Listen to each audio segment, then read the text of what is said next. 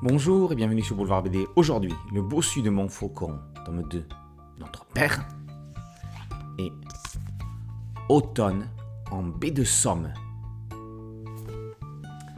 Automne en baie de Somme, 1896. Un riche industriel est enterré à Paris. Son corps ensanglanté a été retrouvé en baie de Somme, à bord d'une goélette.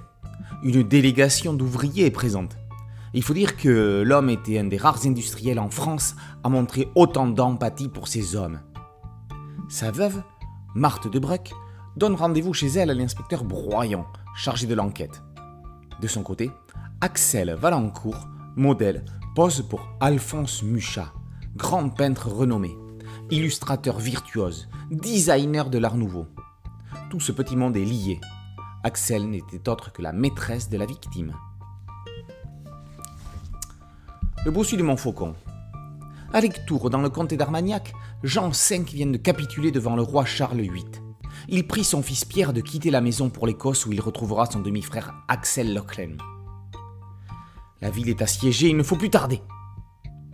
Plus tard, en 1484, Quasimodo, sauvé par Pierre, aide Louis d'Orléans à tenter de récupérer le trône de France des mains de Charles VIII. Axel est devenu l'homme de main de sa sœur Anne de Beaujeu, régente du royaume. Au milieu de ce petit monde, deux lettres prouvant que Louis ne peut prétendre à la couronne. Pour qui sera le trône? Depuis quelque temps, on savait que Philippe Pélaez était un scénariste sur lequel il fallait compter. On le retrouve ici aux commandes de deux albums. Automne en baie de Somme est un polar d'époque et d'ambiance. Fin 19e, Paris est le théâtre d'une enquête policière au dénouement imprévisible. Axel est la porte-parole d'une condition féminine complexe dans un siècle où la femme doit se battre pour trouver sa place dans la société. Modèle entre autres de Mucha, personnage réel, elle est tantôt fatale, tantôt émouvante, sous le trait aquarellé d'Alexis Chabert. Le dessinateur sublime les œuvres d'Alphonse Mucha en se positionnant comme l'héritier d'un art qui n'existe pour ainsi dire plus, celui de l'affiche. Les entêtes de chapitres feraient de merveilleux tirés à part. Dans le second volume du Bossu de Montfaucon, Pélez raconte une réalité romanesque.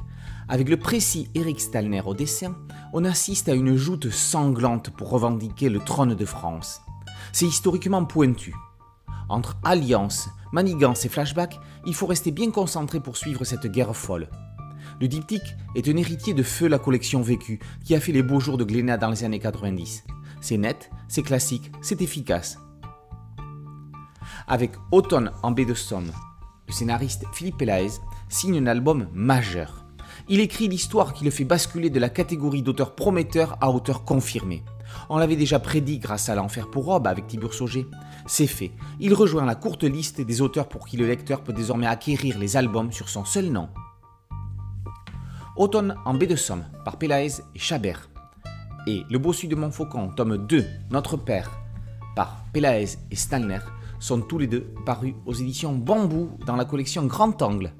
Boulevard BD, c'est un podcast audio, une chaîne YouTube. Merci de liker, de partager et de vous abonner. A très bientôt sur Boulevard BD. Ciao